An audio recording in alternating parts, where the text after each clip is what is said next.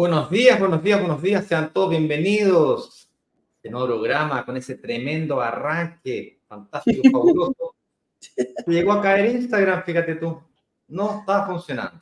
No me digas. A dar las introducciones y mientras tú nos explicas de qué vamos a hablar el día de hoy, voy a reconfigurar Instagram a ver si logramos iniciar. Así que, Eduardo, dejo continuar. Por supuesto, bienvenidos y bienvenidas todas y todas las personas y todos y todas y todos los que quieran estar acá. ¿Por qué? Porque todos los días nos juntamos a hablar de un tema en específico de la inversión inmobiliaria. El día de hoy no va a ser la obsesión por la excepción, porque tenemos un objetivo claro. Todas nuestras actividades van en pos de algo y ese algo es cómo invertir en departamentos y que tú, así es, tú, el que está ahí atrás, logre que se pague solo. Y para eso vamos a hablar hoy día de un tema bien específico, que es la forma de invertir sin preocuparte por arrendatarios morosos, no amorosos, morosos o destructores. ¿ah? ¿A qué nos referimos? Eh, principalmente hay un, cuando nosotros tenemos una de las palancas importantes es como... Em, como arriendo yo, pues una cosa es pagar el pie, una cosa es conseguir el crédito hipotecario, ver bien el departamento que me, que me gusta, que sea en un barrio emergente, etcétera. Todo lo que hemos visto y todo lo que conocemos, pero el momento culmine es cuando se arrienda. Ahí es donde tenemos que salir a buscar cuando ya me pasan las llavecitas, cuando me dicen, señor, ahí está su departamento. Hay mucha gente que dice, ¡Oh, ya, listo, lo conseguí, ahora lo voy a ir a arrendar y ahí donde viene, ah, de repente algunas, eh, para algunas personas se les hace muy difíciles y tan difíciles que dejan de invertir por el miedo a que no resulte esta parte. Y la verdad que em, hay formas, hay formas por las cuales podemos ir solucionando todos esos miedos que son naturales y son muy, muy lógicos en, en algunos casos. Por ejemplo, más del 57% de nuestra, de nuestra comunidad invierte desde una región que no es la misma donde está ubicado el proyecto. O sea, si nosotros lanzamos Santiago, el 57% de, nuestra, de nuestro público invierte desde fuera. Entonces puede tener miedos. Oye, yo no conozco el barrio. Yo no tengo idea de dónde va a invertir. ¿Será bueno? Oye, ¿se, se, arrendará? ¿Le gustará a la gente? Eh, Mira ahí. Y claro, ¿y qué tan buenos son los arrendatarios? ¿Qué tan bueno el barrio? Entonces empezamos a eh, hacernos preguntas y esas preguntas muchas veces, si no conocemos la respuesta, puede ser lo peor que puede pasar en estos casos, frenarte. Y decir, no, no, no, no, no. ¿Cuántas veces yo he escuchado que me dicen, no, yo no, no, arriendo porque no conozco un despo? Y pero ¿cómo usted no va a conocer eh, la cisterna? Sí, no, lo que pasa es que yo vivo, no sé, pues, en, en, en, en peor en nada. ¿Has visto ese pueblito? Peor en nada que existe. Sí, te lo pregunto. Entre Santiago. Yo una vez pasé a conocerlo, fíjate. Dije, no puede ser que íbamos harto a Curicó y iba a ser peor en nada. Y dije, vamos a conocerlo y vamos a ver qué se trata peor en nada. Es un bonito pueblo, un bonito pueblo. Pero ojo, es un pueblo muy chiquitito. Así como en el sur, en el norte, eh, no tienes por qué conocer el lugar donde se arrienda. Entonces, ¿qué dijimos nosotros? Bueno, vamos viendo cómo es, qué características tiene y cómo lo podemos arrendar. Buscar el arrendatario para personas puede ser una lata, buscar arrendatarios para otras personas puede ser un desafío que no lo entienden. Bueno, para nosotros lo vamos a ir viendo desde el día de hoy. Y ojo, no va a ser el único día que lo vamos a tocar, va a ser un tema bien recurrente durante todas nuestras actividades. Y para eso, Ignacio, cuéntanos qué otras actividades o qué se nos viene hoy día, porque ya veo, mira, aquí ya estoy viendo, dice, hoy en la clase 2 a las 19 horas. A ver, ¿de qué trata todo aquello? Así es, eh, tal vez se habrán enterado o tal vez no, pero esta semana nos encontramos realizando nuestro, algunas veces ya conocido, otras veces no tanto, workshop ¿Qué es eso del workshop? Es una actividad que realizamos un par de veces al año que es muy intensa. Es una semana de entrenamiento, de actividades, luego lo continúa la próxima semana con shop, compra. Entonces trabajo y compra. Son aproximadamente 10 días de actividades intensas, siendo esta semana la más intensas.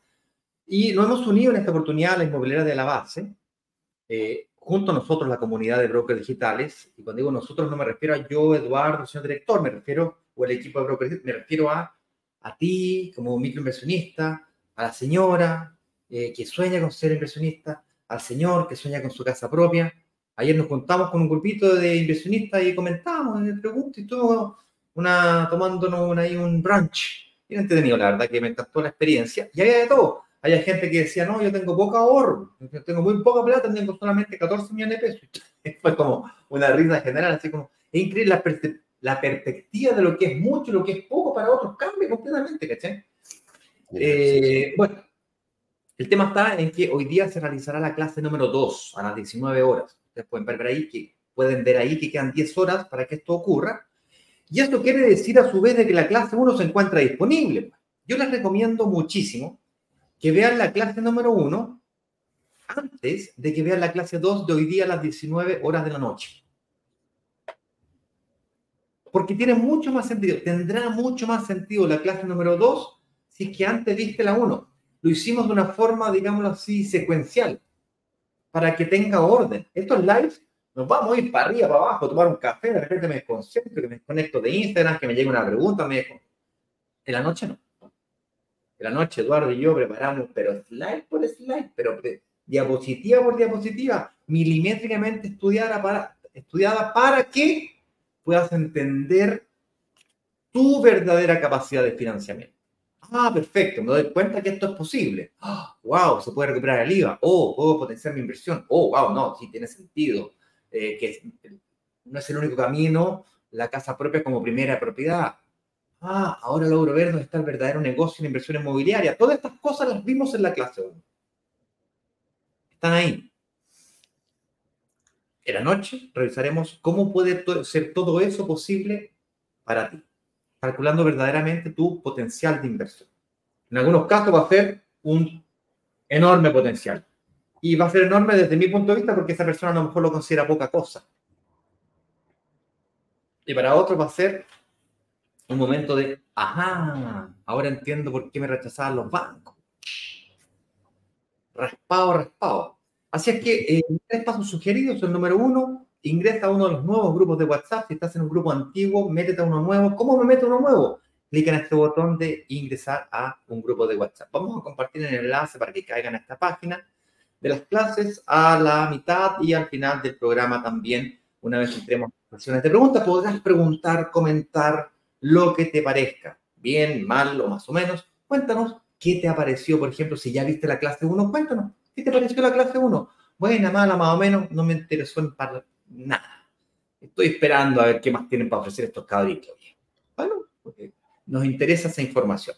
Por supuesto, el paso 2, reunión de análisis. En la clase 1 veíamos y compartimos muchos testimonios de personas que pasaron por exactamente este mismo proceso y tienen un denominador común y es que todos, además de ver las clases más de una vez, eso eso es como una constante. O sea, mientras más ves las clases, más posibilidades tienes de invertir, obviamente, de manera financieramente responsable. ¿Perdón? ¿No pero hay un elemento adicional que es bien sutil, que algunos lo perciben. ¿ya? Me gustaría destacarlo. Y es que la mayoría de esas personas que lograron invertir se anticiparon a las reuniones de análisis. La próxima semana todos, quieran, todos quienes inviertan obligatoriamente van a pasar por una reunión de análisis para ver si es que califican para la inversión que se propuso y si no, ver qué otras posibilidades de inversión existen en el marketplace. Pues bien, si te quieres adelantar a ese proceso, ahí está, dale clic. A lo mejor la próxima semana llegas preaprobado o tal vez aprobado. Solamente llegar y firmar. Al final te recuerdo que no tenemos mil departamentos disponibles, ni siquiera tenemos 100 departamentos disponibles, ni siquiera tenemos 50 departamentos disponibles. Tenemos muchísimo menos que eso. Tal vez contados con las palmas de las manos. Pero la oferta realmente es diferenciadora, especial. Con eso dicho, eh, también agéndalo a tu calendario. Mira, aquí el botoncito, botoncito, agendar, agendar, agendar. Aquí puedes ver la clase y aquí agendarla a tu calendario. Finalmente, si esto te parece interesante, compártelo en vez de destinarle, mira, tú mismo te demoraste probablemente varios lives, varios videitos, la clase completa te la mamás te entera y luego le intentas explicar esto en cuestión de cinco minutos, si es que no son tres minutos, a tu pareja, tratando de hacer una especie de explicación TikTok. Ya. Te aseguro que en tres minutos no vas a lograr transmitirle lo que tú has tardado horas en absorber y meditar y pensar. Es por eso que yo te recomiendo que lo hagas parte de lo que estás viviendo hoy día, que veas las clases juntos, se hace más fácil invertir. Al final tú comienzas a ver cosas que el resto no ve. Comienzas a ver oportunidades donde el resto ve amenazas. Hoy día mismo vamos a ver cómo lidiar con el tema de la administración. Cómo se busca el primer arrendatario, cómo resolver ese problema en la búsqueda del primer arrendatario a distancia. Yo vivo en Brasil. Vamos a ver cómo, cómo resolvemos el tema de eh, la administración mensual, que es básicamente cobrar mensualmente, no solo los arriendos, sino que los gastos comunes, las cuentas básicas, cómo cobrar las garantías, cuando hay garantías, cuándo es un costo mío, cuándo es un costo del arrendatario. ¿Cómo funciona, cómo funciona todo este mundo? ¿Dónde los miro? Tercero, vamos a revisar también morosidad. El tema candente que todo el mundo le tiene miedo, ¿qué pasa si no me pagan? Eso es bien delicado porque si es que llevas tus finanzas al límite, como ocurre muy habitualmente, no tenéis tolerancia a ningún tipo de error. Y un atraso puede ser catastrófico. lo primero que tienes que hacer es asegurarte de que eso no sea catastrófico. Y eso nos lleva al cuarto y último tema de la mañana, que es, chuta, ¿y la vacancia? ¿Qué pasa si me quedo sin arrendatario? O sea, me pagaron todo fantástico, me avisó con 60 días de anticipación que se iba, se fue y ahora, ¿cómo encuentro? Y hemos escuchado casos aquí dramáticos de personas que han de, oye, llevo tres meses sin arrendar mi departamento. ¿Por qué? ¿Por qué a mí? Dicen mal yo, que yo. Entonces vamos a hablar sobre cómo resolver esos problemas inmediatamente. Así es como también pueden mirar las historias de nosotros, cómo fue que llegamos hasta acá, cómo ganamos plata y por supuesto estas historias de personas que eh, ya han pasado por este proceso. Oye, em, vamos al tema del día de hoy, Eduardo. Te dejo iniciarlo con toda, con toda eh, fuerza.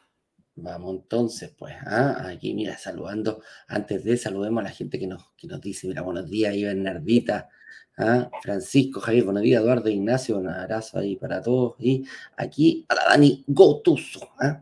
que ella es de, cáchate la, la, coincidencia, la Dani es de Puerto Montt, creo, y, y vino a veranear con Con, y me cachó un día que estábamos jugando pádel y estábamos jugando en el mismo club. ¡Ah, buena! La vi ayer también conectada en el, A la Dani, sí, la Dani, sí, siempre hay inversionista. Eh, también ella. Oye, avancemos entonces. Uy, se me va a apagar la luz acá. Eh, avancemos entonces. ¿Qué tenemos aquí? Tenemos al tema del día de hoy que dice la forma de invertir sin preocuparte por arrendatarios eh, morosos, ¿ah? morosos, no amorosos, morosos. Y aquí claramente em, definamos entonces, pues, ¿Qué es un buen arrendatario? Y un buen arrendatario para nosotros, la persona ideal, es la persona que tiene una situación solvente que pueda sostener el canon de arriendo sin ningún problema. Ese es lo, primero. Lo segundo, eh, que cuide mi departamento. Lo tercero, o lo segundo, diría, ok, uno que lo sostenga y otro que lo pague puntualmente. Lo tercero, que cuide el departamento, etcétera, etcétera. Entonces podemos ir exigiéndole un montón, las la que se te ocurra. Podemos ir exigiéndole un montón de, de, facultades a un arrendatario, pero va todo conjugado en el fondo para decir em, que me paguen los ingresos que, acordamos. Eso es, porque el, arrendatario es un tercero el que paga eh, el, el, arriendo y ese arriendo son los ingresos de mi negocio que lo hemos dicho, ya tienen que estar aquí contra estudiados y es por eso que nosotros eh, buscamos la mejor persona. Ojalá si yo tengo un arriendo de, mira, en, el, en el contexto, cómo definir cuánto tiene que ganar o cuánto tiene que producir la persona, cuánto me tiene que demostrar, son cuatro veces el canon de arriendo. Eso es lo que tiene mínimo. O sea, si yo voy a arrendar en 300 mil pesos, yo por 412, la persona que debería estar ingresando a mi departamento como arrendatario debería generar 1.200.000. Esa es una de las, de las condiciones, es como la más básica. De ahí hay un montón de cosas.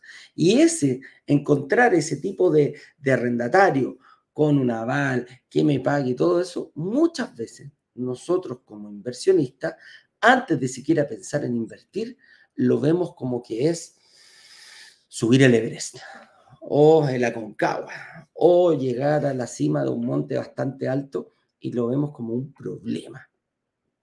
Lo vemos con un problema tan grande, tan grande que se nos viene encima como una mochila que no queremos ocupar, que no nos queremos poner, que muchas veces decimos, ahí que yo puedo tener la plata para el pie, yo puedo hacer un montón de cosas, puedo ya hacer incluso afecto a crédito, pero la verdad, la verdad, la verdad es que no lo voy a hacer porque el arriendo me trae miedo.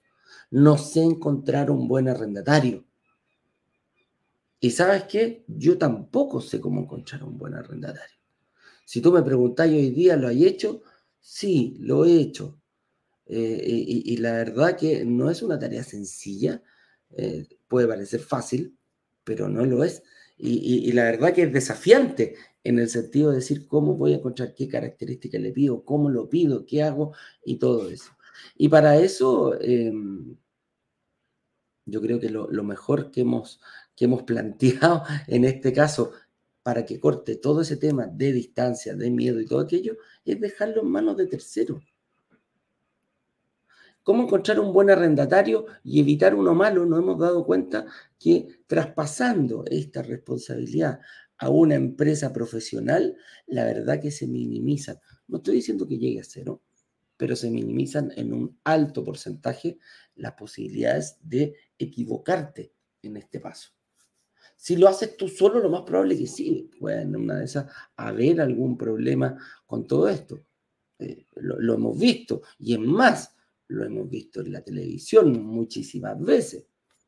Cuando va el pobre don Pedro o la señora Juanita, oiga, sabe que aquí adentro viven unos inescrupulosos que, que, no me pagan el arriendo. Viven en mi casa y a, lo mejor no me dejan ni entrar a mi casa para poder recuperarla. Y está las cámaras de televisión afuera con, la pobre Juanita con el pobre don Pedro. ¿Triste? Sí. ¿Situaciones que pasan? Sí pero démosle una vuelta de tuerca. capo. ¿Qué hizo la señora Juanita para evitar eso? ¿Qué hizo don Pedro para evitar ese tipo de situación? Pidió un aval, le hizo un estudio a las personas que iban a entrar, vio cuánto ganaba, se cercioró que lo que la, la, la, ¿cómo esto? la, la ah, las liquidaciones de sueldo realmente correspondían a él y a, la, empresa que estaba informando, etcétera, etcétera. Entonces empiezan a salir un montón de dudas y lo más probable que eh, esa misma, ese mismo periodista, si le dice, oye, señora Juanita, muéstrame el contrato de arriendo que tiene con estas personas, lo más probable es decir, no, se veían tan buenos que ¿para qué le voy a pedir? Yo nunca he pedido, nunca he pedido contrato. Entonces nos enfrentamos a algo que, me pareció bien una frase una vez que una, nos dijo una, una chica, una gerente amiga de, de, de, una de las empresas con que trabajábamos, y me dijo, mira, un buen arrendatario parte siempre de un buen propietario. Un buen propietario que sigue las causas, que sigue, que tiene orden en este sentido y que avanza como corresponde en este sentido y delega las cosas que él realmente no maneja, es un buen arrendatario. Y un buen propietario va a lograr tener un buen arrendatario que cumpla con todas las características que pueden parecer básicas, pero son características exigibles a un nuevo, eh, a, un, nuevo arrendador. Así que em, yo creo que por ahí el evitar, el, evitar tener un buen, el evitar tener problemas con el arriendo, la delegación hoy en día se hace muchísimo más fácil que antes. ¿ah? No es tan complicada como, eh, como, como, como, era antes, este tipo de empresas que se, que se dedican, y no solo a uno ni dos, ni a cien, de repente a cientos, más de mil personas, o más de miles de departamentos que tienen arrendado, les va dando una expertise, la cual nos da solamente seguridad a nosotros como inversionistas. ¿ah? Así que por ahí podríamos enfocar esto. Ok, entonces, fantástico. Qué bonito todo esto, Eduardo, fantástico. Suena maravilloso, pero ¿cómo hacemos el miedo? Porque sigo con el miedo. ¿Cómo busco ese primer arrendatario que me, pague bien, que no rompa mi propiedad? ¿Cómo evito ese compadre? Tal como tú decías, Eduardo, coincido contigo, que un buen arrendatario nace de un buen propietario. Y un buen propietario no tan solo se deja eh, deja sus activos en un buen administrador, como lo haría un buen empresario, dejando su empresa al mando de buenos equipos eh, que lo ayuden a hacer su negocio crecer. Sino que también elige muy bien dónde invertir. En el mundo de las inversiones inmobiliarias, la ubicación es clave. La ubicación es fundamental para poder garantizar que nuestro negocio va a tener las... Opa, algo pasó ahí, te quedaste sin te va a sacar mientras tanto corregir tu, tu problema. Un buen arrendatario nace de un buen propietario, como decíamos recién, y la ubicación en este sentido es clave. Voy a explicar por qué. Supongamos que tú tienes un departamento maravilloso, padre, terminaciones de oro, cristales, mármol y oro. Viejo, es el departamento más lindo del planeta pero está metido en la quinta selva por allá abajo, compadre, que para llegar tenés que llegar en helicóptero y luego tenés que hacer un trekking de seis horas para poder llegar. Es decir, la probabilidad de arrendar ese departamento va a estar muy baja. Tiene que ser una persona que realmente quiera vivir ahí, es una cuestión, pero ya vaya poder pasar cinco años buscando arrendatario. Cuando te llegue un arrendatario, no te da cualquier quillo, capaz que te demore otros cinco años en encontrarlo lo, lo llevo al extremo para que se entienda, pero en el fondo, si tú te equivocas en la ubicación y buscas una propiedad, por más linda que sea, por más buena oportunidad que parezca, por más metro cuadrado más barato que te compre, por más calidades determinaciones de lujo que tenga, o de alta durabilidad, supongamos que elegiste una buena inmobiliaria, metro cuadrado, oportunidad, viejo, uh, espectacular. Y si no tiene alta demanda de arriendo, no la va a arrendar. Recordemos que estamos comprando departamentos para arrendarlo. aquí no basta con invertir. Si quiere invertir, bueno, por Aquí hay que invertir y además seguir trabajando para lograr que el arriendo sea mayor que el dividendo. Por eso que este tema es importante, porque si no, me compro el departamento de la cuarta selva del fondo y me voy al helicóptero y hago el trekking. Si me gusta. Contra el me gusta y el yo quiero no hay nada que le gane, no hay matemática financiera que le gane. Entonces, si tú quieres comprarte departamento con el claro propósito de arrendarlo para construir patrimonio, para comprarte otros departamentos, para hacer ciclos de inversión y eventualmente, como decía, como ayer nos encontramos con la señora Verónica, que soñaba con su casa propia y estaba ofuscada porque veía que se le escapaba, bueno, tienes que preocuparte del arriendo. Y para preocuparte del arriendo tienes que elegir un lugar que tenga alta demanda de arriendo. ¿Para qué? para que tengas donde elegir un abanico de posibilidades de elección. Que mucha gente quiera vivir ahí. Si no, no tenés dónde elegir, pues tenés que aceptar cualquier pelagato que te toque la puerta. Por más que se lo pongáis al mejor administrador de la tierra, este es el mejor administrador, viejo, eso hace una impecable revisión documental fantástica, compadre. No entra nadie que no sea, no entra nadie que no sea perfectamente calificado. Pero si tiene un solo candidato, está complicado, le, le hace la vida difícil. Entonces, alta demanda de arriendo. La segunda variable que tienes que tener en consideración es que ese arriendo, como veíamos en la clase 1, tiene que ser creciente. O sea, no basta con que hoy día sea alta demanda de arriendo, tiene que además aumentar en el tiempo para que el arriendo, que representa nuestros ingresos como microinversionistas de la renta residencial de nuestros negocios inmobiliarios, vaya creciendo, para que los ingresos de nuestros negocios vayan creciendo.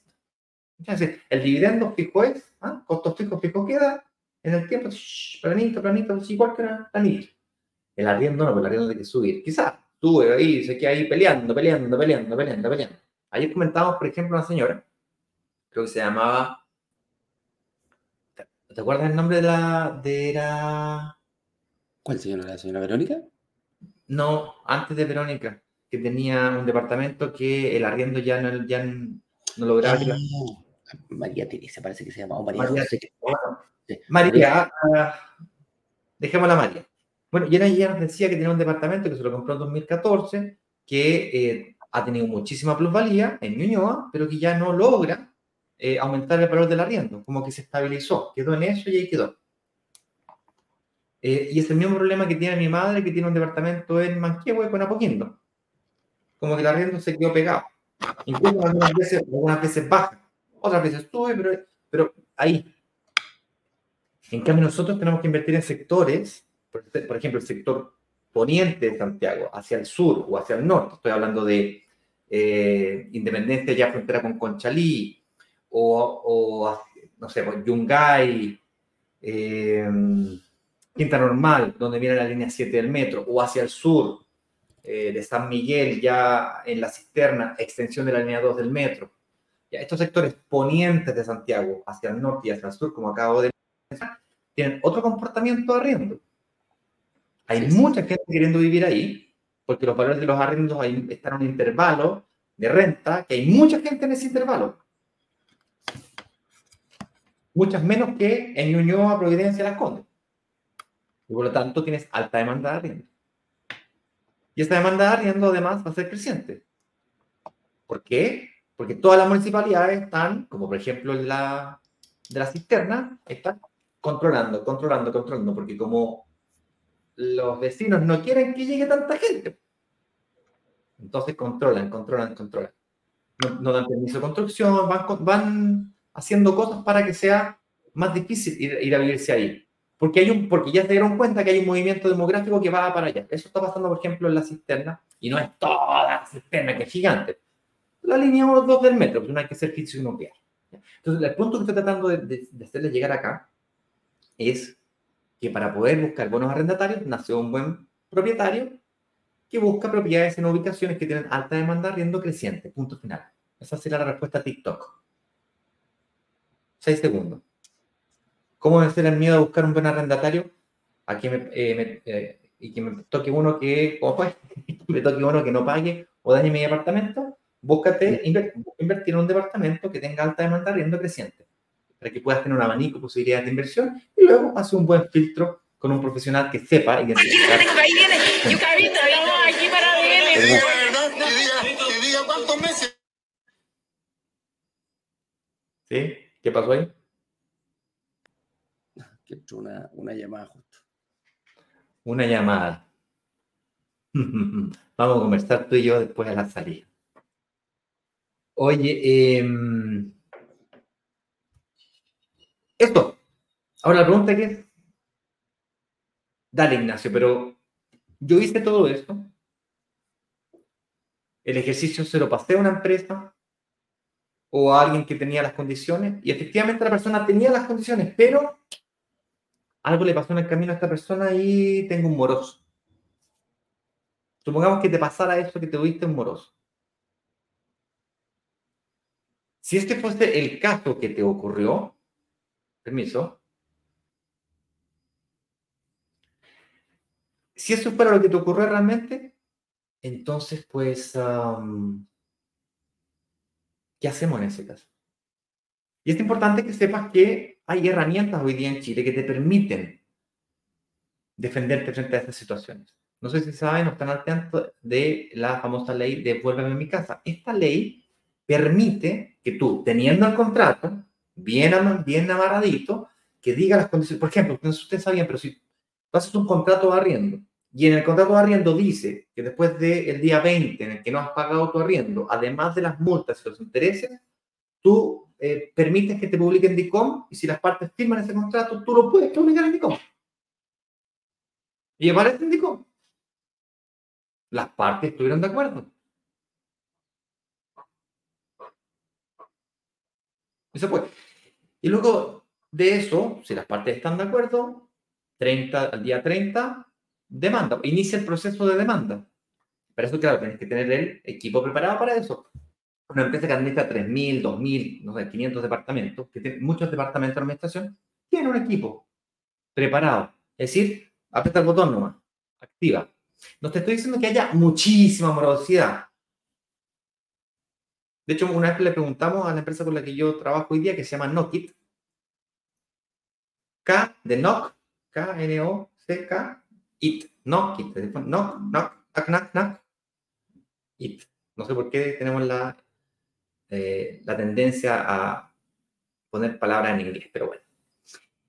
Ah, y esta empresa nos decía que tenía un 0,00, no sé qué, un porcentaje de morosidad. Es decir, había marosas sí, pero 3, 4. El 99.9% de los casos hay atrás. Pero se termina arreglando 98% antes del final de mes. Hay un 2% que se atrasa para el siguiente mes, lo terminan regularizando, hacen convenios para, ayudar a la persona que tuvo un, un traspié Moroso, moroso, así malintencionado, muy poquito. Y la ley de vuelvo en mi casa es, una, es un juicio express, rápido, que te permite eh, presentar tu contrato de arriendo. El juez, eh, de forma express, autoriza, ¿no es cierto?, dicta la, sentencia y desde, desde, dictada la sentencia, 10 días hábiles para poder sacar a la arrendatario. ¿Cuánto dura, en definitiva, un juicio como este, desde que nace hasta que ocurre? 60 días aproximadamente entre 45, 60 días. Si quieres, ponle 90 días considerando que hubo un mes que tuviste que esperar para que no te pagaran, para que iniciara este proceso. Entonces, 90 días sería más o menos el tiempo que tú tendrías que considerar mínimo para tener de tolerancia. Bien. Eso me lleva a el miedo a invertir lejos de donde vivo. También se resuelve con una buena administración. Entonces, vamos a invitar aquí a que Eduardo nos comente un poquito cómo es que una buena administración resuelve este tema. Ya más o menos lo tocamos, porque no tan solo la administración resuelve eso, sino que también eh, otros temas como los gastos comunes, luz, agua. Que comentar un poquito sobre eso. Sí, una de las cosas que, ahí decía, por ejemplo, Rodolfo, mira, Rodolfo Polano decía, en resumen, eh, la pega como dueño es hacer la pega como dueño de la propiedad, correcto. Ese, ese, es, ese es el, e, ese Rodolfo es como un resumen. Y la pega que tiene que hacer el, dueño es una, pero la que tiene que hacer la empresa administración es otra. Esa, es otra y también hay que llevarla desde ese punto de vista. Hay que llevarla que, bueno, ¿qué le exijo yo a esta empresa administración? que me informe todos los movimientos que está haciendo el arrendatario mientras esté arrendando. ¿A qué me refiero con eso? Que te diga, mira, ¿sabes qué? Este es el arrendatario que voy a poner en tu departamento esta es la persona, estos son sus sueldos, esto es lo que gana, aquí trabaja, este es el aval que va a tener. Muchas veces nos da miedo, si lo hacemos nosotros solos, nos da muchísimo miedo tener un aval, pedir un aval. Es como, no, estás loco, o sea, no, no, no, no, no, con la persona basta y sobra. Y el otro día también me encontré con una persona que me decía, no, mira, ha sido tan buen arrendatario que no le subió el arriendo como en cuatro años. Uh, se lo ha ganado, merecido. ¡Qué bueno! Te informo que es al revés. El que ha perdido, el que ha perdido plata eres tú. No por ser un buen arrendatario, es porque te paga puntualmente. Es el deber de esa persona. Y el que tiene que decirme aquello es precisamente esta empresa de administración. Me tiene que informar, oye, ¿cómo sé yo? Bueno, porque el día 5, el día 10, el día 15, el día 20, el día que, se, que, se, que, que, sea eh, acordado, tiene que estar la plata en tu cuenta corriente. Es más, hay algunas, hay algunas empresas de administración que dicen, ¿sabes qué? Yo hago tan bien la pega desde un principio que yo te doy un seguro, yo te, yo te, o yo te aseguro, ni siquiera te doy un seguro. Yo te aseguro que tú pagáis, no sé, un 5, un 10, lo pones un poquito más, un 2, un 3% más, y te aseguras que el día 10 esté la plata en tu cuenta corriente. Esté o no esté la plata, se la haya pagado o no se la haya pagado, esta empresa te la deposita nos da tranquilidad para nosotros, dedito para arriba, check. ¿De qué otra cosa me tiene que informar la, la, empresa de administración? Bueno, eh, cuide mi departamento con visitas periódicas cada dos o tres meses, porque sabe que voy a ver cómo está el departamento. Para no encontrarte con sorpresa al momento de la entrega. Cosa, eh, ¿Cómo se llama? Detalles muy importantes que nos, que nos sirven mucho. Gastos comunes. ¿Estará pagado el gasto común o no estará pagado el gasto común? ¿Qué pasa con los servicios básicos? ¿Qué pasa con luz, agua, gas? ¿Estará pagado? ¿Cómo sé cuándo esta persona paga el agua, el gas?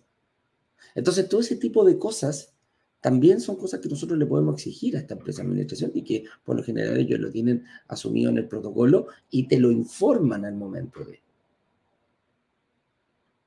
Así que son, eso en el fondo lo que te va dando a ti como inversionista es seguridad. Ese es el objetivo. Seguridad de que se está haciendo bien la pega en ese sentido. Entonces, el, miedo a invertir de lejos se va achicando. Se va achicando. Oye, mucha, ¿quién lo arrenda? Bueno, aquí está la persona. Oye, ¿pagará los gastos comunes? Aquí están pagados, señor. Oye, agua, luz y gas los tendrá pagados para no encontrarme con sorpresa.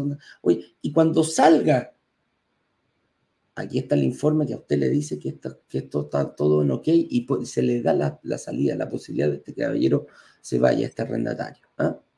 Al momento que salga. Entonces, todos esos miedos a invertir son de alguna forma u otra eh, abarcados por esta empresa. Y bueno, en el mercado hay bastantes que lo hacen, algunas lo hacen de buena forma, otras eh, de, distintas formas, pero en el fondo lo que tenemos que preocuparnos es de esto, la rapidez, la información, tanto para el arrendatario como para el arrendador también, perdón, para el dueño el que arrienda, eh, el que pone a disposición una buena propiedad. Eso también es otra. Poner acceso, poner, eh, por poner en, carpeta una bonita propiedad bien cuidada, bien mantenida, te va a ayudar a que no tengas problemas con llaves que gotean, con, eh, no sé, malas pinturas, paredes manchadas, humedad en alguna parte, etcétera, etcétera, etcétera. Entonces todo eso, todo eso va confabulando, se va compenetrando para que tú vayas en este sentido y vayas avanzando. Me gustaría pasar rápidamente, antes de ir a las preguntas con este tema, hice relación con... Dale. Te entendí. Me compré una buena propiedad, bien ubicada, buena empresa de administración, en vez de la tía, el primo, el abuelo, el desempleado, el primo que no tiene nada que hacer, le paso mi propiedad, en vez de hacer eso lo hice de forma profesional. Cosas que yo nunca he hecho, por cierto, para no vayan a pensar que yo he hecho ese tipo de cosas. Pero la verdad es que llega un momento en donde te puede ocurrir que sale un buen arrendatario y tienes que esperar a encontrar un nuevo arrendatario. Ese periodo entre que sale uno y entra otro se llama vacancia o desocupación. Te puede ocurrir por este fenómeno entre que sale uno y entra otro, o te puede ocurrir por este fenómeno de la morosidad. La morosidad, la probabilidad de que ocurra es mucho menor que la de una vacancia real. Es decir, de que tengas un moroso, si hace la pega bien, es muy poco probable. Posible es, pero muy poco probable. En cambio, la vacancia, que es la salida y entrada de un nuevo arrendatario, tiene una probabilidad de ocurrencia mucho más alta. Es decir, tiene que estar preparado para un departamento de 10 años que esté desocupado por cierta cantidad de días al año promedio o semanas al año promedio. Hay gente que calcula dos semanas al año, hay gente que calcula un mes al año y hay gente que calcula dos meses al año. ¿De qué depende? Bueno, depende de la ubicación, depende de la tipología, pues si te compras un departamento de seis dormitorios en suite, la probabilidad de arrendar un departamento seis dormitorios en suite, donde hay puros departamentos de dos dormitorios, dos baños, es un elefante blanco, es una cuestión rara. La probabilidad de que lo arrendéis baja, tenéis que encontrar a un bicho raro también. siempre hay. Es como eh, el auto deportivo. Yo me compré un Mini Cooper S en 18 cuotas precio contado. Puta, me creía, pero el más bacán. Me costó carísimo. Cuando lo quise vender, se había depreciado, ¿cuánto? 30%. Me dolió el estómago y me demoré todo esto no encontrar para venderlo, porque hasta encontrar a la persona que le gusta el Mini Cooper me costó todo esto. Ahora, cuando lo encontraste, lo encontraste, o sea, se enamoró del auto y se acabó. Ya, pero tú no querís tener eh, cosas raras, tú quieres tener a, la segura. Por eso que esta cuestión de como, ah, me voy a comprar tres departamentos, los voy a unificar, los voy a hacer una, especie de, de bicho raro. Un Frankenstein, una cosa así medio especial que te gusta solamente a ti. Entonces después te compraste la casa propia, te compraste el departamento al lado, hiciste una mega departamento, pero resulta que el único departamento así en tu, en tu edificio, en tu zona. Después para rentarlo te lo encargo. Me pasó a mí una vez con este departamentito chiquito que yo, que yo compré, que típica, le hice me lo compré todo un dormitorio en baño, pero le hice unas ampliaciones, remodelé la cocina, estaba pero chocho con el departamento. Y después cuando lo quise rentar no me pagaron más caro. pues me pagaron lo mismo, ¿cachai? Entonces, entre comillas, todo lo, lo... Se rentaba más rápido, eso sí. Pero no más caro. Y lo otro que me pasó después cuando lo quise rentar por, por noche, por tipo Airbnb, es de que no le lograba sacar más plata porque el departamento tenía competencia al lado de departamentos más chicos, más normales, que era lo que estaba buscando el, huésped, y el departamento que tenía yo, que era más grande, porque está remodelado, no, no, la gente no pagaba eso, me costaba mucho hacer si no pagaba la Entonces la pregunta aquí es, ¿cómo me hago de un colchón para poder satisfacer esa, ese periodo de vacancia? Lo primero es, obviamente, no llevar tus finanzas al límite, lo cual es muy habitual cuando compramos la casa propia, como lo hemos discutido largamente durante el lunes y martes. Pero supongamos que la inversión inmobiliaria también lleve tus finanzas al límite. Ese sería un pecado error capital, así te, puede, lo puedes pasar mal. Ah, no, que no puedo aguantar ni siquiera un mes pagando el dividendo. Entonces está muy al límite. Si le colocas toda, tu, toda la plata que tienes, se la colocas al pie, pero después no tenías espacio para poder, aguantar ni siquiera un dividendo sin... Eh, tenía un problema. Tú tienes que ser capaz de aguantar cualquier cosa entre 3 a 6 meses. Supongamos que ya lo hiciste, te gastaste toda la plata, no tenés ni uno, y te enfrentáis a esta situación, eh, una forma de conseguirte ese colchoncito sería con los meses de gracia. ¿Sí? Los meses de gracia es cuando tú sacas un crédito hipotecario y no pagas los primeros 2, 3 o 6 meses y te entregan el departamento, tú lo arriendas y no estás pagando dividendos. Eso habitualmente se hace para que tú puedas alajar tu casa cuando la casa es propia, de ahí viene. Pero nosotros como microinversionistas lo usamos para esto otro, hacernos de un colchoncito. Segunda forma de hacerlo, una estrategia que le gusta mucho a Eduardo es, en la recuperación del IVA, tú provisionas el valor eh, para enfrentar periodos de vacancia o eventualmente diferencias entre el arriendo y el dividendo. Supongamos que con el 20% a pie y la tasa de interés que sacaste, por cierto, la tasa de interés están bajando, entonces si sacáis un crédito hipotecario de aquí a final de año, lo voy a sacar con una tasa altamente probable, con una tasa cercana al 4,5, 5%. Quizás en algunos casos más pechugones, mejor prospectados como, digamos, eh, como sujetos de crédito, quizás una tasa entre el 4 y el 4,5, de aquí al final de año. Eso es lo que se proyecta no se proyecta el 1% de tasa de interés, no se proyecta el 2, se proyecta el, entre el, el 4 o 5 lo que se proyecta. Eh, entonces no se queden esperando esas tasas, eso es lo que estoy tratando de decir. Pero bueno, da lo mismo, eh, da lo mismo como te quedó un dividendo alto y te equivocaste, pero el arriendo te quedó más bajo. O intencionalmente hiciste que te quedara más bajo. Con tal de entrar al mercado inmobiliario, aceptaste la condición de pagar una diferencia entre arriendo y dividendo. ¡Uy, qué terrible! un flujo de caja negativo. Ok, pero lo provisiona. ¿Contra qué? Contra la devolución del IVA. Entonces, cuando recibas la devolución del IVA, pagas esta diferencia, tienes la caja para, aguantar esta diferencia y eventuales meses de vacancia. ¿Sí? ¿Qué otro más se me ocurre a mí, Eduardo, que podemos tener como preparativo para esto? ¿Preparativo para? Sí, para el tema de la, de la vacancia se me esté quedando. Ah, no, no, no, no, yo creo que ya dijiste todo, o sea, en el fondo la, la, no, se me ocurre otra, otra estrategia más, creo que las nombraste todas en esos dos o tres. Hay una estrategia que ha estado en el mercado dando vueltas, que sería la siguiente. Supongamos que yo me consiga con la inmobiliaria la búsqueda del primer arrendatario. Gratis con la inmobiliaria o con una empresa de administración, con tal de ganarse 50 clientes, 30 clientes de una patada, me dice, ya te regalo la búsqueda arrendatario a todos los clientes, ya, fantástico. Oye, te regalo el primer año de arriendo, de administración para, no te cobro el primer año de administración, pero dame los 50 clientes. Genial, me lo conseguí. Y además de eso, te doy un seguro de morosidad. Es decir, eh, yo pago los abogados, yo, yo, yo hago todo el trámite y te sigo pagando el arriendo por un periodo de, no sé, seis meses. Ah, mira, wow, genial. Con eso elimino el miedo a la morosidad. Y después va a venir otro, la inmobiliaria va a decir, ya sabes qué, eh, para darle seguridad, si tanto les da miedo la administración a la gente, ya perfecto, yo conozco mi, departamento, sé en cuánto se arrienda, yo mismo muchas veces tengo los convenios necesarios, listo, ya, vamos, yo te garantizo el arriendo. Entonces se define, se predefine un arriendo y lo coloca. y la inmobiliaria eh, arrienda el departamento. Eso, esto ha existido durante la pandemia hoy día todavía está dentro de las posibilidades, pero es importante tener en consideración quién que te está entregando ese arriendo asegurado. ¿ok? Porque pueden haber eh, problemas en ese proceso. Nosotros mismos hemos tenido problemas más de una vez.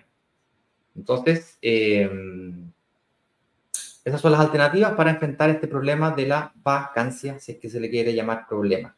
Más bien es una variable que tienes que saber administrar. Resumen de la ópera. El mundo no es perfecto. La inversión inmobiliaria tampoco. No es que no hayan riesgo, es que hay que saber controlar y administrar los riesgos. Cuando yo entiendo y los conozco, ah, perfecto, claro, lógico. Si es que yo vivo en regiones y lo quiero administrar, se lo paso a una empresa de administración. Y ya sé más o menos lo que tengo que pedir en la empresa de administración. Y los temas son cuatro. Busque el arrendatario, la cobranza mensual, del arrendatario de los gastos comunes. Prepararme para eventuales morosidades, para eso tengo que tener buenos contratos que me permitan colocarlo en DICOM, que me permitan gestionar la cobranza bien, hacer buenos procesos de selección, lo cual nace de un buen proceso de, eh, de ubicación para que haya alta demanda de arriendo y creciente. Y cuarto, prepararme para eventuales periodos de desocupación de mi departamento, por la razón que sea. Lo más probable que ocurra es por vacancia. Como preguntas, Eduardo, no sin antes pedirle al señor director que me comparta aquí rápidamente con bombo y platillo el link para ir a aquí. Si quieres ver la clase número 1 y número 2, la puedes ver en brokersdigitales.com slash clases. Yo voy a sacar de acá esto un segundo porque como yo estoy transmitiendo en Instagram, ahí, ahora sí, pero si lo pueden compartir, por favor, en los chats o en los comentarios, estará genial. Yo lo voy a compartir rápidamente aquí en Instagram. La gente de Instagram no lo, no lo puede clicar en el enlace, lo pueden copiar y pegar o se lo preguntan en, a los eh, mensajes directos de Instagram, ahí se los mandamos yo o el equipo de, de marketing. Pueden preguntar lo que quieran, a estar mirando las preguntas de Instagram. Mientras tanto, eh, hacen sus preguntas, redactan sus preguntas, piensan sus preguntas, les quiero mostrar esta paginita, que es la paginita de las clases. En esta paginita van a encontrar la inmobiliaria con quien estamos desarrollando la oportunidad de inversión de la próxima semana. Esta inmobiliaria, o en conjunto con esta inmobiliaria, estamos considerando la posibilidad de ofrecer un arriendo asegurado. Es decir, definir un precio de arriendo anticipadamente tal que a la fecha de entrega de la propiedad el primer año de arriendo lo defina la inmobiliaria. A una tasa de interés definida, a un monto definido, a una cantidad de años predefinida. que si tú sacas el crédito hipotecario a 10 años, problema tuyo, el arriendo está definido. ¿Okay? Un arriendo de mercado y tal, por un año, para darle paz y tranquilidad. Allá tú, si le crees a la inmobiliaria, si te lo va a cumplir o no. Tienes que evaluar eso. Por eso te estoy diciendo a la inmobiliaria que tienes que evaluar. Y por supuesto, como comunidad nos unimos para eh, encontrar esas cosas. Una cosa que nació ayer, de las preguntas de ayer, es pedirle multa por atraso. O sea, si estás tan seguro de que vas a entregar tu proyecto y le vamos a negociar, pues a lo mejor le sacamos una multa por atraso. Para nosotros como microinversionistas no es tan grave que se atrase el departamento. Para vivir sí.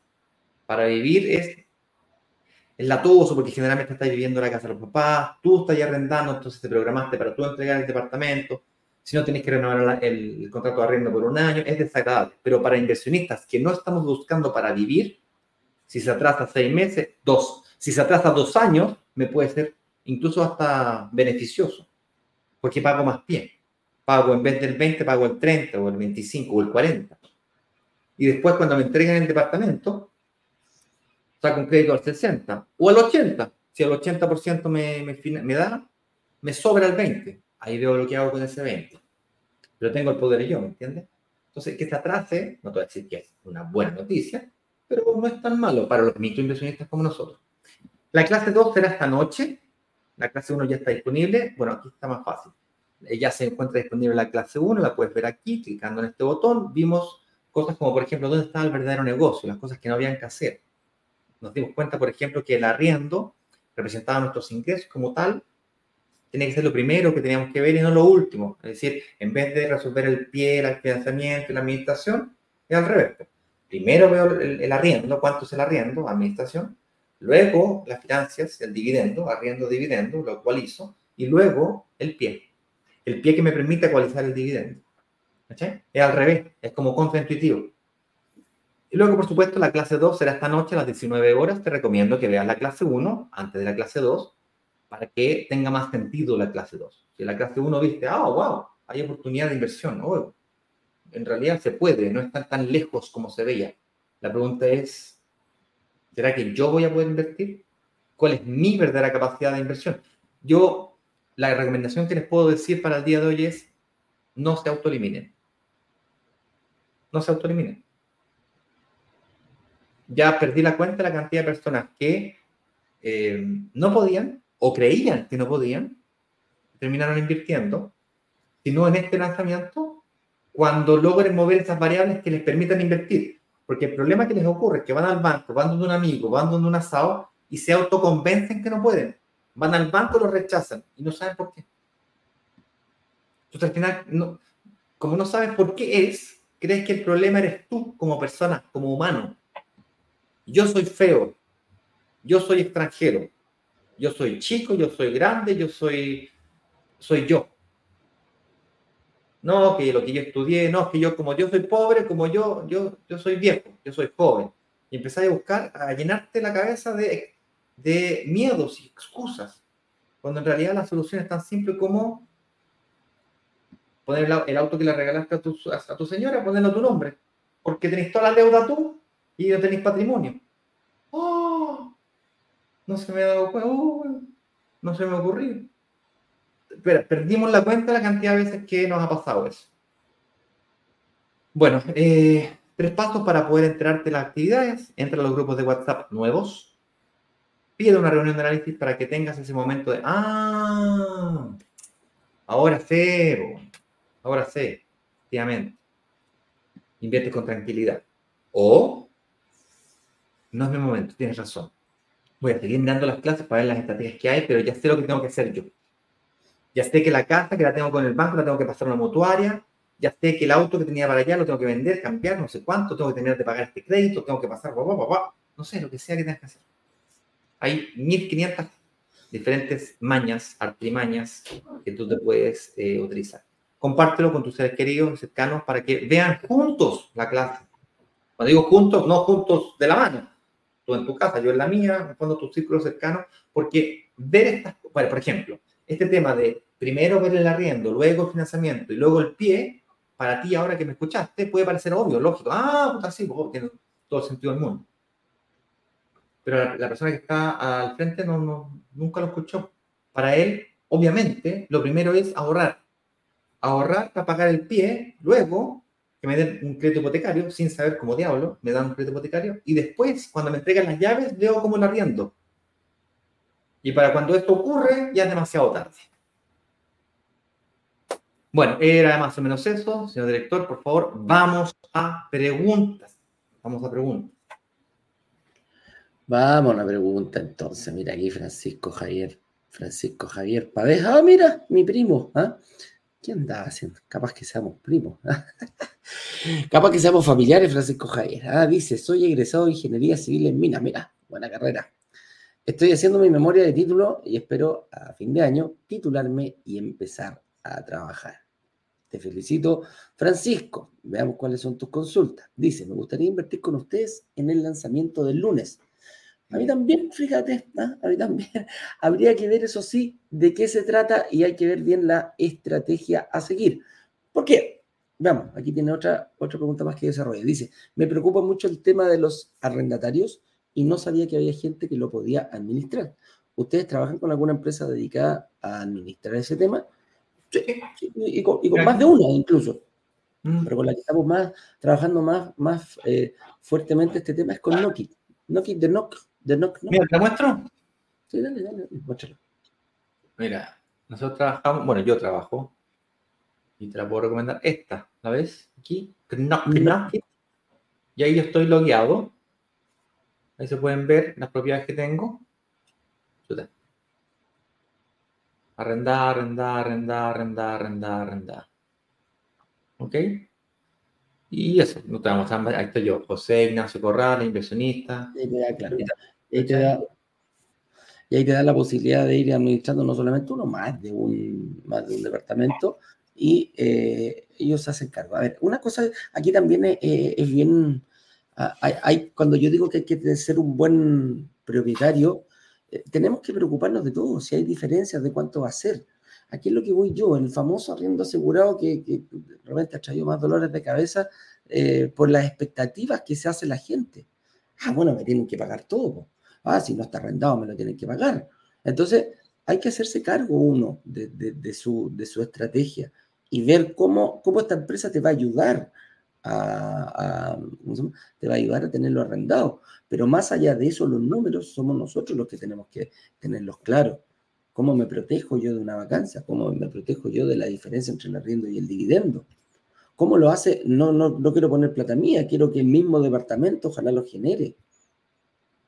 Entonces, por ahí es donde, donde, donde, donde ir, Francisco, porque ¿sabéis cuál es el, principal, el principal eh, objetivo del, del, arriendo, de, de, que, de poder entregárselo a una empresa eh, especialista en esto? No es que te pague toda la cuestión, eso es, es como el hecho de la causa.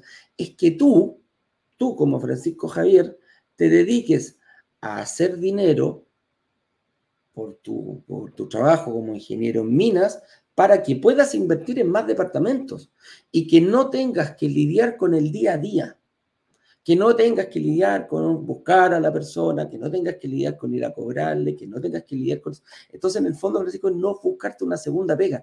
Tú dedícate a ganar plata como ingeniero en mina, búscate una buena pega, dedícate a pagar pie, dedícate a ser eh, atractivo para, para una entidad financiera que te financie lo que tú no puedes pagar, lo que no vas a pagar que te dé ese apalancamiento y después esto va paralelo.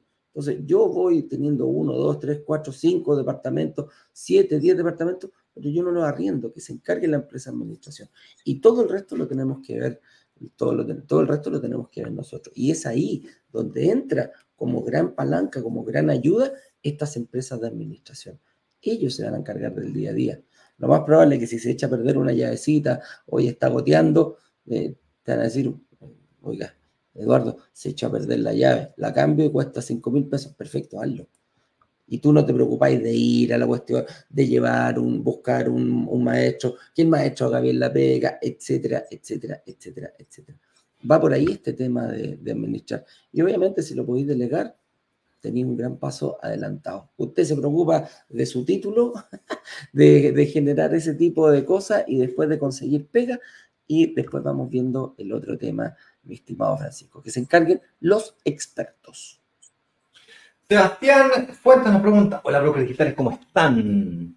Coordinar una buena, eh, coordinar de buena manera la entrega del departamento y arriendo garantizado para no tener vacancias. ¿Cómo lo podemos coordinar bien? A ver, yo he tenido, me he ido bien y me ha ido mal y más o menos. A ver, ¿a qué se refiere que Sebastián nos pregunta con la entrega? Que básicamente, ¿cómo coordino? Porque me entregan las llaves y afuera tengo un arrendatario entrar. Cuando me entregan la llave a mí y se la paso al arrendatario. En el mundo perfecto, tendrías que coordinar que con la firma de la escritura, antes de que se, antes que se inscriba en el conservador de bienes raíces, la inmobiliaria mágicamente por algún motivo te dé la posibilidad de entregarte el departamento en el día exacto en el que se inscribe en el conservador de bienes raíces y para eso la inmobiliaria tiene que preparar el departamento como mínimo dos o tres semanas de anticipación. Hay que limpiarlo, verificarle que las chapas funcionen bien, que esté todo funcionando bien. Luego de eso tienes que coordinar con la empresa de administración para entregarle los poderes para que ellos puedan entregar las llaves por ti. Es decir, que ellos vayan a hacer el proceso de recepción y coordinar para que eso ocurra de forma exacta. Además, debes coordinar con la empresa eh, eh, creativo, que es la empresa que te hace todo el trámite para la facturación y la recuperación del IVA, para que eso ya esté andando conjuntamente con la empresa que amuebla o tiene que amueblar los, eh, los departamentos con el amueblado fiscal, que es un amueblado muy sencillo, de un futón. El viernes, el viernes vamos a tener una clase específicamente del IVA, pero básicamente tienes que coordinar esa entrega. Entonces, toda esta logística no es tan sencilla. Y yo la he hecho bien y mal. Una vez cometí el error de eh, identificar algunas fallas. Eh, el departamento no estaba perfecto. Tenía, no sé, una chapa chueca, bueno, tenía detalles. Y tuve la final idea de no aceptar la resolución. No, corríjame esto primero y después me entrega el departamento. No, no ningún problema. Y entre que llaman a la empresa que instaló las chapas, la inmobiliaria no instala las chapas, la inmobiliaria contrató una a una constructora, a la constructora, a una empresa que pone las chapas, entonces hasta que, hasta que se contactan con el compadre de la chapa, bueno, pasan dos semanas. Y perdí dos semanas valiosísimas. Eso me lleva a otro ángulo de la pregunta, que es, ¿cómo diablo hago para no tener nada de vacancia? Eh, una vacancia muy corta para encontrar nuevos arrendatarios rápidos. Y, y eso lo comento porque nos ha ocurrió bastantes oportunidades que nos dicen, oye, yo tengo este negocio, es malo porque yo llevo tres meses sin arrendatario, es pésimo el departamento que compré o que me vendieron. Y ahí es eh, donde entran varios factores. A lo mejor te está demorando en arrendarlo porque lo tienes muy caro. A lo mejor tú crees que vale 300 mil pesos, pero en realidad la arrendo está en 320. O en 325, de repente 5 lucas hace la diferencia. Entonces yo me he preocupado siempre de que mi departamento sea el más barato de los disponibles en ese edificio. por ejemplo, si la arriendo está 320, 325. 320 o 315 o 310, o sea, 5 o 10 lucas más barato. Me aseguro de ser el más tentador, de bajar las barreras de entrada a la persona para que pueda entrar al departamento, como por ejemplo le dejo pagar en 3 cuotas o en 6 cuotas la garantía. Yo no vivo de las garantías, entonces al poder permitirle pagar las cuotas, la garantía en cuotas, le sale más barato cambiarse casa porque tiene que pagar el flete, cambiarse casa siempre tiene costos y además tenés que pagar la garantía, entonces, y, el arriendo al mes. tiene una serie de costos, te cuesta dos, tres veces el valor del arriendo cambiarte casa muchas veces. Y yo intento que eso baje. Eso aumenta la cantidad de personas que desean vivir ahí. Y aumenta la probabilidad de arriendo y la velocidad del arriendo también. Pero el mayor error que yo veo es no preocuparse del precio en el fondo exigir a la empresa de administración, sea, al final el propietario eres tú. La empresa te sugiere, no, te sugiero 320, no, yo quiero 350. ¿Y por qué? No, porque yo tengo el dividendo en 350, entonces yo quiero que me rinden 350. Pues si no vale 350, pues, vale 320. No, porque el arrendatario anterior me pagaba 350. Bueno, pero el mercado se ajustó. O a lo mejor vale 380. Y vienen los colmillos, quiero 390. Con mi papá me pasa mucho eso. Eduardo, te puedo decir que con mi padre me pasa muchísimo eso.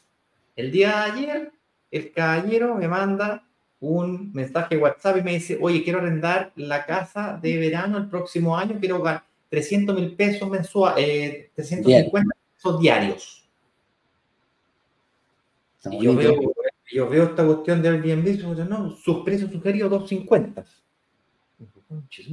Le pregunto, ¿por qué 350? No, porque aquí el vecino está arrendando en 350, así que yo también.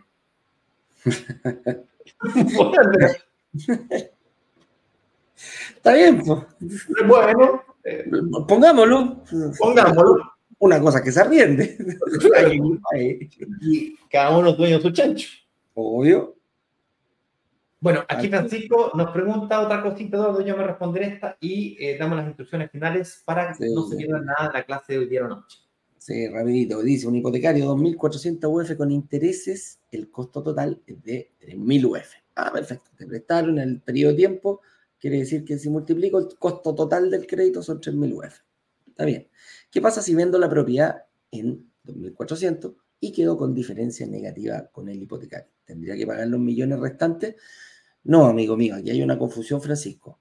Cuando tú pagas, a ver, yo pido un crédito hipotecario de partida, eh, tú lo proyectas a 30 años, ¿correcto? Tú lo puedes vender en el año siguiente, si quieres, o a los dos meses, o a los seis meses, o a los cinco años, 10 años, 15 años.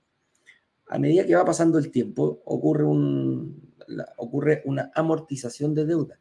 ¿Qué quiere decir? Que cada deuda, que cada cuota que yo pague, voy a eh, a recuperar, va a ser, voy a ir disminuyendo el monto que solicité. Si tú solo hiciste 2.400, en la primera cuota ya no va a deber 2.400 va a deber 2.300, no sé, 2.390, pagaste 10 UF, y así sucesivamente. Entonces, mientras más más va pagando, más va pasando el tiempo, va disminuyendo la deuda capital que tú tienes con el banco. Ahora, si yo lo vendo, ponte tú, en el año 10, no quiere decir que yo tenga que pagarle al banco todo lo que se suponía que se iba a pagar, porque eso se descuenta. Se cierra el crédito en el día, por eso hay, un, hay una figura que se, que se llama liquidación de crédito. Cuando tú se lo vas a pedir a, tu ejecutivo y dices, oye, quiero liquidar mi crédito, quiero matarlo hoy día. Y el banco te va a decir, ah, sin ningún problema, hoy día usted no me debe 4.400. Me pidió 2.400 hace 10 años. Con todo lo que ha pagado, usted me debe 1.500 UF. Oh, y resulta que tu departamento de años después lo vendiste en 3.000 UF. Entonces la diferencia que queda entre el precio de venta de 3.000 y lo que tú le debes al banco, que son 1.500, el banco va a decir, ok, yo recibo la plata, yo me pago las 1.500 que usted todavía me adeuda y toda la diferencia entre la deuda con el banco más lo que costó el departamento, se lo lleva usted. En este caso, justo en este ejemplo, eran 1.500 para el banco y 1.500 para tu bolsillo. ¿ya? Así que no tengas, no es que tengas que pagar todo lo que está prometido en, un, en algún momento. La gente que no, no llega a pagar el crédito completo, eh, se, hace de esa, de, esa, forma, se liquida el crédito. Eso es. Pues. Espérate, aquí hay una, una última pregunta que puso el señor director. Dice, Noki, eh, Miguel Torrel Fuente habla, dice, Noki trabaja con propiedades ubicadas en Concepción, ¿cómo puedo contactarlos? Eh, habría que verlo, no estoy seguro, tendríamos que contactarlo. Eh, los analistas tienen el contacto de Nokia. Sí, sí no, eso, eso mismo te iba a decir, pero no estoy seguro si trabajan con... con sí, eh, 99% seguro que sí. Ah, ya, pues, sí, así. Eh, pero la reunión de análisis, hasta una reunión de análisis con Generala y ahí te vamos a contactar con Nokit si es que necesitáis eso y si necesitáis, por ejemplo, crédito hipotecario, te contactamos también con Saeta y si necesitáis devolución de IVA también te contactamos. El mismo analista te contacta con Creativos. Eso, nos vemos hoy día a las 7 entonces. Nos vemos a las 7 en punto en la clase 2, chiquillos. Los esperamos con todo el ánimo, con todas las ganas para que disfruten. Ya vimos en la clase 1 lo que no hay que hacer. Hoy día traigan calculadora, chiquillos, porque vamos a sacar ratios, vamos a sacar cálculos, diferencia entre riendo, dividendo, cómo conseguir y pagar bien el pie, cómo conseguir un buen, eh, un buen ah, ¿cómo se llama? cómo conseguir un crédito hipotecario, etcétera, etcétera, etcétera. Así que pongan una alarmita en su celular y si no, la gente que ya está en la comunidad va a tener la información. Le vamos a ir enviando bastantes mensajitos para que no se olviden que a las 7 de la tarde estaremos en vivo y en directo con la clase número 2. Chau. Chau, chau.